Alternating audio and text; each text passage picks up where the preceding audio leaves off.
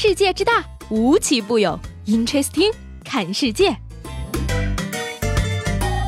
本节目由喜马拉雅青岛独家出品。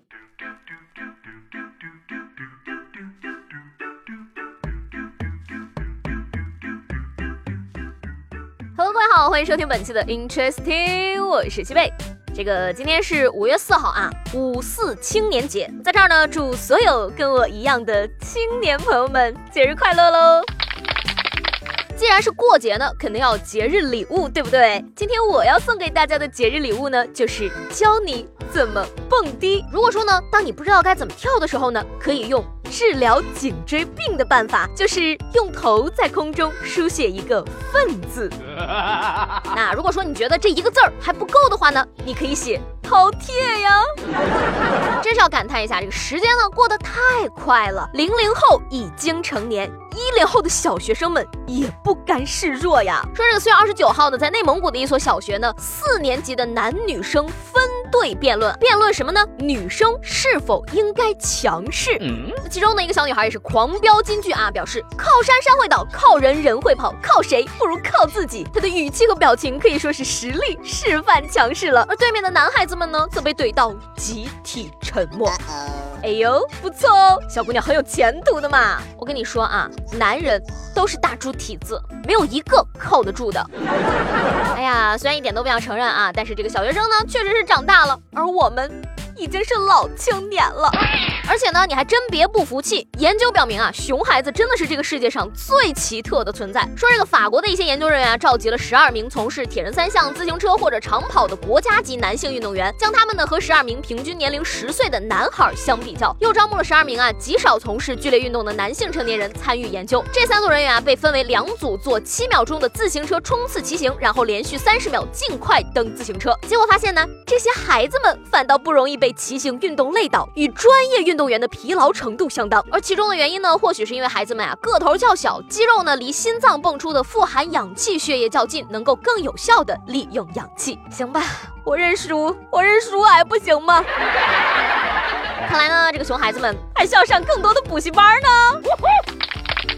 接下来这位日本同学啊，可以说是有贼心没贼胆儿的巅峰了。说说前两天呢，在韩国仁川国际机场啊，一位这个机场保洁员在垃圾桶里捡到了七块金块，总市值呢高达两百多万呢。报警之后呢，这个失主表示说啊，自己呢是从香港买了金块，想经过韩国带到日本，但是呢怕遇到海关检查，于是自己就主动扔了。嗯，请问一下，你们机场临时工还有位置吗？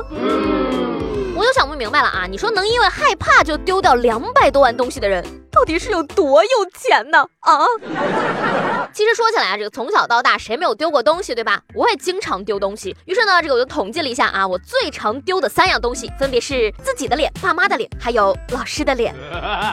说到这个机场呢，我们顺便来聊一聊发生在飞机上的搞笑的事情啊。最近呢，真的是有人把自己活成了段子。说前几天呢，在一架三亚至绵阳的航班到达绵阳机场之后呢，下课的过程中啊，一名男子啊觉得机舱里太热了，顺手就打开了飞机左侧的。应急舱门导致飞机舷梯滑出受损，而他的行为啊已经违反了相关的法律法规，目前呢已经被绵阳机场公安分局依法行政拘留十五天。不仅如此，他出来之后啊还要面临巨额的赔偿。哎呀，大哥啊，你说你不就是坐了趟飞机吗？怎么着，把脑子也扔天上去了吗？幸亏呀，你没有在天上的时候感觉热呀。今天节目最后呢，要跟大家分享一个非常大的秘密，什么秘密呢？根据美国密歇根大学最新的研究发现呀，在美国呢，收入越高越幸福啊。哎呀，真的可谓是一项意义非凡的研究哈，堪称人类史上最惊人的发现了。而据说呢，这个密歇根大学啊还曾研究发现过啊，过生日对健康很有益处，生日过得越多，活得就越长久。不行了啊，到这儿我必须要鄙视他一下了，严重怀疑他抄袭我十年前的研究成果，举报他。